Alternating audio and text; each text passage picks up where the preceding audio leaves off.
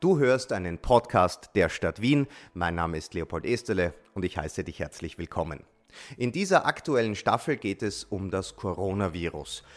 Es kursieren viele, viele Fragen und wir haben die Antworten. Gemeinsam mit Top-Medizinerinnen und Medizinern, ausgewiesenen Expertinnen und Experten geben wir dir die Antwort auf die Fragen, die du rund um das neue Virus hast. Und in dieser Folge geht es um die viel besagten Mutationen. Doktorin Eva Schernhammer von der Med-Uni Wien ist Expertin im Bereich Public Health und sie ist Präsidentin der Österreichischen Gesellschaft für Epidemiologie. Im folgenden Gespräch mit Barbara Kaufmann, das uns die Podcast-Werkstatt produziert hat, erklärt sie uns, was es mit diesen neuen Coronavirus-Mutationen auf sich hat. UK-Variante, Südafrika-Mutante, Brasilien-Virus. Dr. Schernhammer erklärt dir jetzt, was das alles bedeutet. Wenn ich mich mit einer Mutation anstecke, ist es dann gefährlicher? Jetzt kommen diese ganzen Mutationen. Hilft die Impfung überhaupt dagegen? Und wenn ja, welche? Da gibt es ja schon viel jetzt. Muss ich jetzt eigentlich wegen der Mutationen noch viel vorsichtiger sein, wenn ich draußen im Freien unterwegs bin? Überall liest und hört man von ihnen und meistens nichts Gutes von den Mutationen des SARS-CoV-2-Virus. Welche gibt es und wie gefährlich sind sie für uns? Darüber habe ich mit Eva Schernhammer gesprochen, Leiterin der Abteilung für Epidemiologie an der Medizinischen Universität Wien. Liebe Frau Dr. Schernhammer, danke, dass Sie sich Zeit genommen haben für uns. Sehr gerne. Ich fange gleich an. Momentan beschäftigt ja die Menschen sehr stark die Virusmutationen, die wir, von denen wir lesen, von denen wir auch als Bedrohung hören. Viele haben Angst davor. Was ist denn eine Mutation überhaupt? Wie kommt es dazu? Was muss man sich da vorstellen? Uh, Mutationen gibt es in vielerlei Hinsicht, auch bei Menschen, aber hier sprechen wir von Mutationen bei Viren. Und da ist es üblicherweise so, hat uns die Erfahrung gelehrt, dass äh, tatsächlich der evolutionäre Druck hier mitspielt. Also die Viren versuchen zu überleben und sie machen das auf eine sehr, sehr schlaue Art und Weise, indem sie sich nämlich anpassen an die Gegebenheiten. Also bei dem SARS-CoV-2-Virus, mit dem wir gegenwärtig zu tun haben, ist es so, dass das Virus an und für sich ein ruhiges Leben geführt hat. Es konnte sich wunderbar ausbreiten bei uns Menschen, weil keiner eine Immunität hatte. Ähm, und dann kam es dazu, dass man Therapien gefunden hat und es gelungen ist, schwerkranke Menschen zum Teil mit äh, immunkompromittierenden Erkrankungen sehr, sehr lange mit diesem Virus am Leben zu erhalten. Und da hat das Virus dann eine Möglichkeit gefunden. Es wurde zum Beispiel mit äh, Antikörpertherapien konfrontiert. Wir kennen das ja, das Plasma von äh, erkrankten Personen wurde zum Teil verwendet. Ähm, und das Virus hat in, in diesen Situationen gelernt, sich zu adaptieren und sich anzupassen. Also man muss sich das so vorstellen, das Virus hat nichts anderes im Kopf, äh, als ständig zu überleben, egal womit es konfrontiert wird. Und was bedeuten diese Mutationen jetzt für uns? Sind sie gefährlicher? Sind sie tödlicher? Müssen wir uns vor ihnen fürchten? Die Mutationen sind unterschiedlich gelagert. Bis dato haben wir drei spezifische Mutationen erlebt oder erfahren wir gerade. Ähm, und die sind alle drei recht unterschiedlich. Also das allererste, mit dem wir in größerem Umfang konfrontiert waren, war das, die britische Variante B1117, ähm, die vor allem infektiöser war und ist. Und das sieht man jetzt auch zum Beispiel in Österreich. Das breitet sich gerade aus in Österreich. Im Osten Österreich sind mittlerweile 50 Prozent aller neu auftretenden Fälle durch diese Mutation oder Variante des SARS-CoV-2-Virus verursacht. Ähm, aber abgesehen davon hat diese britische Variante keinen nennenswerten Einfluss auf den Verlauf der Erkrankung, den Schweregrad oder auch die, die Case Fatality, wie man sagt, also die Sterblichkeit. Insofern ist diese Variante einfach insofern lästig, als man versuchen muss, noch mehr Maßnahmen zu setzen, bevor man dann endlich eine Impfung hat, um, dies, um diese Infektion nicht überhand gewinnen zu lassen, im Sinne von, dass immer mehr und mehr Menschen infiziert werden. Aber ansonsten ist der Verlauf den, der wir kennen. Da hat sich nichts geändert. Äh, und deswegen haben wir auch weiterhin relativ strikte Maßnahmen im Übrigen in Österreich, um eben dagegen zu stemmen, gegen diesen Druck, das, den das Virus ausübt, weil sich immer rascher fortbreiten möchte. Darf ich ja. eine gleich eine Zwischenfrage stellen, weil Sie meinten, es ist infektiöser, es ist ansteckender. Was bedeutet das für mich im Alltag, was Schutzmaßnahmen betrifft zum Beispiel? Muss ich die verstärken? Würden Sie zum Beispiel sagen, Masken auf der Straße jetzt auch tragen etc. Oder reichen die, wie wir bisher kennen? Äh, na, man muss sich das so vorstellen, es ist jetzt nicht so wie bei Masern äh, zum Beispiel, dass plötzlich 20 Menschen krank werden, wenn einer vorbeigeht, der Masern hat, sondern es bedeutet eher, dass das Virus sich leichter tut, am menschlichen Körper anzudocken. Das heißt, die Art und Weise, wie es übertragen wird, ist gleich geblieben, aber Sie erinnern sich vielleicht, man hat doch eine Zeit lang gesagt, man sollte nicht länger als 15 Minuten mit einer Person im selben Raum sein, die äh, Covid-19 hat das ist eben genauso aus dem Gedankengang gewesen, wenn man lange genug mit einer Person beieinander ist, dann hat das Virus Zeit gehabt, sich irgendwo anzuklinken an den Körper des anderen Menschen. Und äh, diese Varianten, die können das eben einfach eine Spur noch besser. Das heißt, die würden sich vielleicht, um das jetzt bei der Analogie zu belassen, nicht innerhalb von 15 Minuten anklinken, sondern innerhalb von acht Minuten oder elf Minuten die sind einfach besser dabei, dass es ihnen gelingt, in den Körper anderer Menschen einzudringen. Aber ansonsten hat sich nicht viel geändert an der Übertragung und daher sind die gleichen Maßnahmen weiterhin wichtig. Also weiterhin Distanz halten, da wird sich nichts ändern und da kann man auch nicht viel noch besser machen, als sich wirklich an die Maßnahmen zu halten. Und die FFP2-Masken sind ja sicherlich auch doppelt sinnvoll, weil sie eben da noch mehr Barriere bieten. Jetzt haben Sie uns erklärt, diese sogenannte britische Mutation. Es gibt aber auch noch andere. Ja, genau. Es gibt noch zwei, mit denen wir derzeit oder von denen man gehört hat. Eine ganz besonders, die südafrikanische Mutation oder Variante. Die äh, heißt B1351 und die hat im Prinzip das, das gleiche gelernt wie die britische Mutation. Es hat nämlich in diesem, in dieser Spike, im Spike-Protein äh, eine kleine Veränderung verursacht, das es eben ermöglicht, dass das Virus sich noch schneller an den menschlichen Körper andocken kann. Ähm, zudem hat äh, die südafrikanische Variante vielleicht, aber da wissen wir noch nicht genug, äh, die Effizienz mancher Impfungen herabgesetzt. Meine persönliche Meinung ist, dass der gegenwärtige Wissensstand äh, noch zu mangelhaft ist. Es wurde, nur um das zu beschreiben, in Südafrika, wo ja diese Variante mittlerweile bei 90 Prozent aller Corona-Fälle auf, vorliegt, ähm, wurde eine Studie durchgeführt, wo 750 Personen mit AstraZeneca geimpft wurden und 750 nicht. Und dann hat man sich angeschaut, wie viele Menschen erkrankt sind. Es sind aber alles diese Teilnehmer unter 31 Jahre gewesen, also junge Personen, die ohne dies nur milde oder moderate Erkrankungen bekommen. Und in dieser Population war es in der Tat so, dass man nur ganz kleine Unterschiede gesehen hat, mit oder ohne Impfung. Aber die wichtigere Frage ist für uns, ob es gelingt, mit der Impfung schwere Verläufe oder Sterbefälle zu verhindern. Und das müsste man in einer älteren Population untersuchen und das ist noch nicht geschehen wird aber gerade gemacht. In auch Südafrika werden gerade 100.000 ähm, Menschen, die in Gesundheitsberufen arbeiten, in eine Studie eingebracht äh, und die sind in der Regel 50 Jahre aufwärts, so dass man eben wirklich jetzt einmal schauen kann in einer etwas höheren Risikogruppe, ob es gelingt mit der Impfung nicht auch, wenn man diese Mutation hat, trotzdem schwere Krankheitsverläufe zu reduzieren. Und eigentlich spricht alles dafür, dass das der Fall sein wird, denn so ist es auch bei den anderen Impfungen gewesen, die man diesbezüglich angeschaut hat. Und die dritte Variante ist P1, das ist die brasilianische Variante, von der wir in Europa noch nicht so viel erlebt haben, die aber deswegen in den Medien war, weil in Manaus in Brasilien ähm, wo ja schon in der ersten Welle sehr, sehr viele Menschen erkrankt waren und daher fast schon eine Art Herdenimmunität vorgelegen wäre. Trotzdem jetzt durch diese Mutation wieder sehr, sehr viele Menschen quasi zum zweiten Mal erkrankt sind.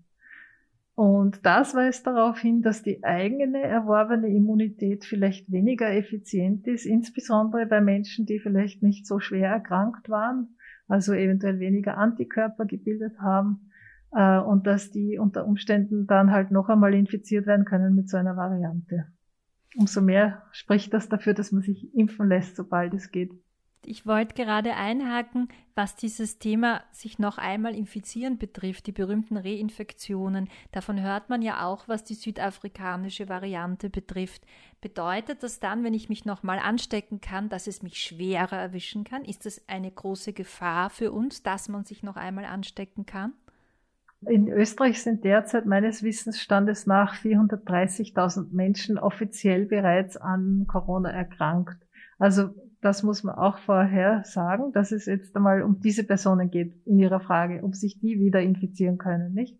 Also für die meisten Menschen in Österreich ist die Frage noch nicht relevant, weil die noch nicht Corona hatten.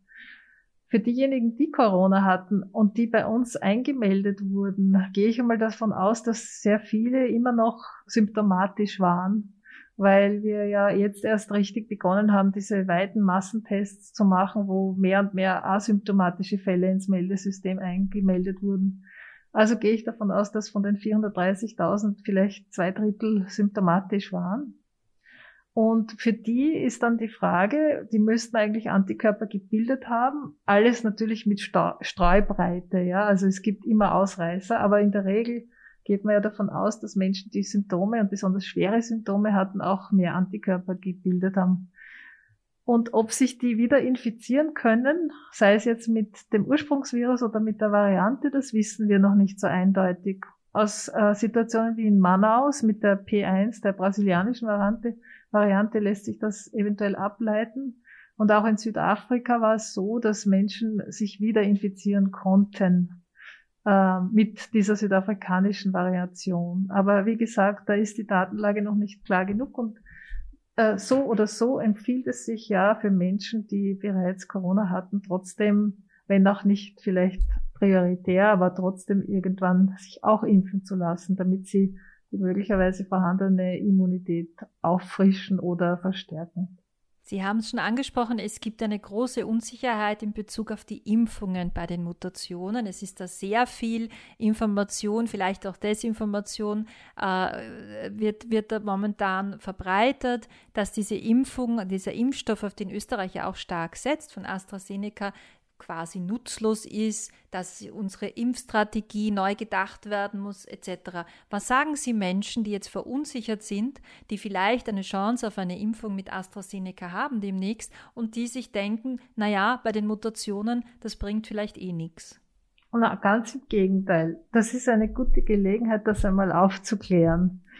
Äh, es ist nämlich so, ein wichtiger Punkt, ganz gesamt betrachtet ist, wir wollen ja Mutationen verhindern. Denn Mutationen, das sieht man jetzt schon, sind unangenehm. Die behindern unseren Fortschritt und machen manches vielleicht schwieriger. Um Mutationen zu verhindern, muss man schwere Krankheitsfälle verhindern, denn diese Mutationen passieren meist im Körper eines Menschen, der schwer erkrankt ist. Und schwere Krankheitsfälle kann ich nach unserem heutigen Wissensstand am besten durch Impfen auch mit AstraZeneca verhindern. Deswegen ein Grund, warum man sich mit AstraZeneca auch und sowieso mit jeder Impfung, die bis dato am Markt ist, weil die alle schwere Erkrankungen verhindern, impfen lassen soll. Äh, ein weiterer Grund, warum Impfungen so wichtig sind, ist natürlich, weil äh, AstraZeneca genauso wie die anderen Impfstoffe am selben Mechanismus ansetzt. Da hat sich nichts geändert der Unterschied zwischen zum Beispiel mRNA-Impfungen und Vektorimpfungen, so wie AstraZeneca, ist ja nur, dass quasi dieser DNA-Baustein, den der Mensch braucht, damit er Antikörper bilden kann, die dann genau auf das Virus passen. Äh, dieser Baustein wird auf zwei unterschiedliche Arten eingebracht in den Körper. Bei der mRNA-Impfung, also BioNTech, Pfizer oder Moderna, äh, geschieht das über einen Träger, der quasi künstlich hergestellt wird. Das ist eben diese mRNA. Wohingegen bei den Vektorenimpfstoffen nimmt man andere Adenoviren zum Beispiel, die quasi als Träger fungieren, um dann diesen Baustein in unseren Körper zu bringen. Und dann kann der im Körper eben, wie gesagt, die Antikörper bilden. Und hier ist der Unterschied, äh, die Adenovektoren, die hier verwendet werden, ähm, gab es ja schon in unseren Bevölkerungen zu unterschiedlichem Ausmaß. Manchen Populationen gab es vielleicht gewisse Trägerstoffe oder Adenovektoren schon so häufig, dass ein relativ großer Prozentsatz der Bevölkerung Immunität erworben hat gegen diesen Vektor. Und wenn man Immunität gegen den Vektor erworben hat, dann kann der das wichtige Baustein nicht in unseren Körper bringen. Und dann wirkt die Impfung einfach nicht so gut. Deswegen muss man auch immer, und das wird auch gemacht, äh, nachschauen, für welche Population man welchen Impfstoff verwendet, weil eben in manchen Populationen gewisse Vektoren nicht mehr so effizient sind, weil dort die Menschen schon Immunität gegen den Vektor, nicht gegen den Baustein, sondern gegen den Vektor erworben haben. Das sind alles Überlegungen, die Impfforscher natürlich anstellen, aber die man wissen muss, um zu verstehen, dass zum Beispiel Resultate, die in einem Land gewonnen werden mit einer ganz anderen Immunität gegen, gegenüber gewissen Viren, vielleicht gar nicht unbedingt generalisierbar sind auf andere Länder. Und das sind alles diese feinen Details, die die Wissenschaftler und Experten beraten und überlegen, bevor sie mit einem Impfplan äh, kommen und den versuchen, möglichst ideal angepasst auf die jeweilige Situation vorzuschlagen. Das heißt, jegliche Sorge, dieser Impfstoff könnte gar nichts bringen, der wirkt nicht, würden Sie sagen, dass es auf keinen Fall äh, einen Grund dafür gibt? Nein, weil was wir brauchen, ist ein Impfstoff, der schwere Erkrankungen verhindert. Und das tun alle Impfstoffe, die wir bisher am Markt haben. Und wenn wir die verwenden, verhindern wir eben diese schweren Erkrankungen und damit weitere Mutationen, weil sonst gehen wir ständig im Kreis. Also eine Möglichkeit ist es natürlich auch, äh, dass man zum Beispiel nach einem AstraZeneca-Impfstoff in einigen Monaten oder in einem gegebenen Abstand dann auch noch einmal mit einem Messenger-RNA-Impfstoff nachimpft. Also man kann ja auch die Impfstoffe kombinieren. Das wird auch gerade untersucht und äh, wird wahrscheinlich eine der Möglichkeiten sein im Portfolio, wie man damit umgeht, dass vielleicht bei jüngeren Menschen AstraZeneca nicht so effektiv ist wie bei älteren oder was auch immer die Datenlage hergibt. Man kann da durch verschiedenste Maßnahmen relativ rasch nachbessern, wenn es notwendig ist. Und das soll den Menschen keine Sorge machen, sondern das soll sie ermuntern, möglichst rasch ihren Beitrag zu liefern, dass sie schwere Erkrankungen quasi entfernen aus unserer Bevölkerung, indem sie sich impfen lassen. Müssen wir uns davor fürchten, das ist ja immer wieder zu lesen momentan, und ich glaube, das ist ganz wichtig, das anzusprechen, dass diese Mutationen jetzt demnächst zu einer sehr schweren dritten Welle führen werden, wie man es ja gelesen hat, wie es angeblich in Portugal der Fall war, wie es angeblich in England war. Ist das sozusagen ein, ein Szenario, das durchaus realistisch ist, auch für Österreich? Das ist eine sehr differenzierte Frage, weil es immer darauf ankommt, in welchem Stadium, in welchem Kontext äh, das passiert ist. In Österreich ist es jetzt so, wir kommen aus einem sehr langen Lockdown und wir haben diesen Lockdown ja nicht aufgemacht, sondern nur teilweise kleine Stückchen entfernt davon.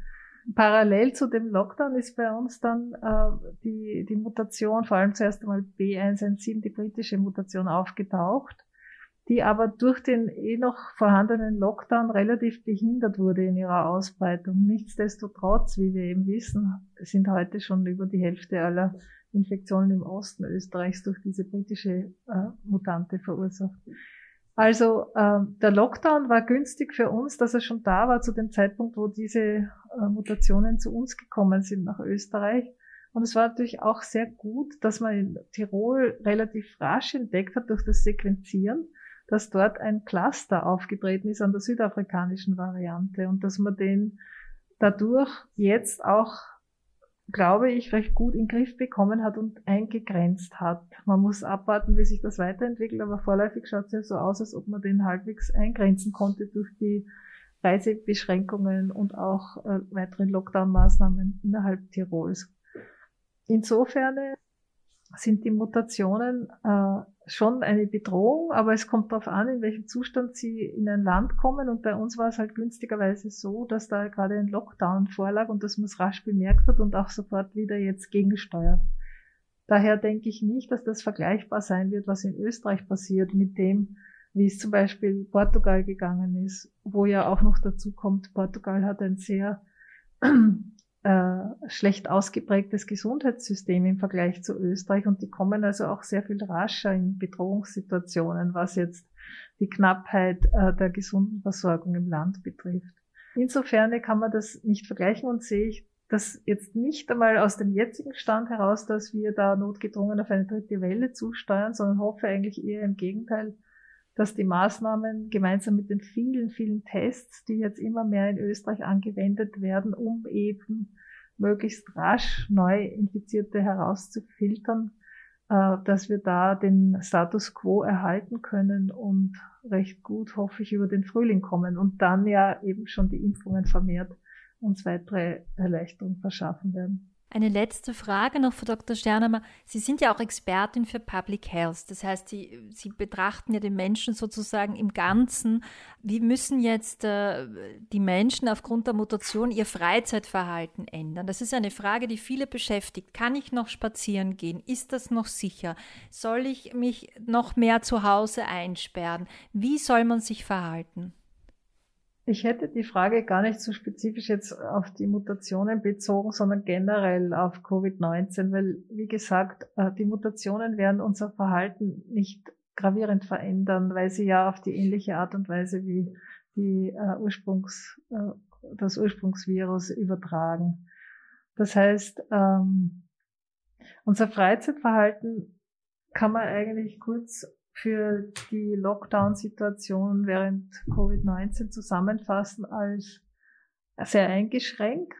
Das ist natürlich besorgniserregend, wenn die Menschen sich weniger bewegen können, vor allem Kinder, wenn die Schule nicht stattfindet und statt ein wenig Bewegung in der Schule sehr viel mehr Computerzeit dazukommt. Ähm, aber auch bei Erwachsenen, die zum Beispiel nicht mehr in die Arbeit gehen. Das sind alles wichtige Dinge, die zur Bewegung und zur Gesundheit beitragen. Auch kleine Wegstrecken wie, dass man eben zu Fuß in die Arbeit geht oder dass man Stufen steigen muss, weil man im dritten Stock wohnt und so. Das fällt ja für viele Menschen jetzt weg. Und generell, weil man ja eben auch nicht ins Fitnessstudio gehen kann oder Tennis spielen oder viele Dinge, die die Menschen halt indoors machen und die aber derzeit nicht gehen, besteht da schon die Gefahr, dass man ähm, eine gewisse Bewegungsarmut erfährt. Und da kann man schon gut gegensteuern. Erstens muss man sich das bewusst machen, weil das merkt man ja nicht sofort, dass man jetzt plötzlich viel weniger Bewegung macht. Also man kann sich bewusst machen. Ähm, und dann kann man sowohl außen, im Außenbereich als auch zu Hause sehr leicht Sport betreiben heutzutage. Zu Hause zum Beispiel bietet sich an, da gibt's vom ORF Fit für Philipp. Das nimmt alt und jung mit. Das kann man jeden Tag mitmachen und das ist schon einmal ein guter Startpunkt. Dann hat man 20 Minuten etwas wirklich Sinnvolles für den Körper getan. Aber es gibt auch viele Videoprogramme, wo man alle möglichen Sportarten mitmachen kann. Also das würde ich für zu Hause empfehlen. Ähm, und draußen kann man laufen, das kann jeder. Oder schnell gehen oder Nordic Walking oder einfach nur spazieren gehen.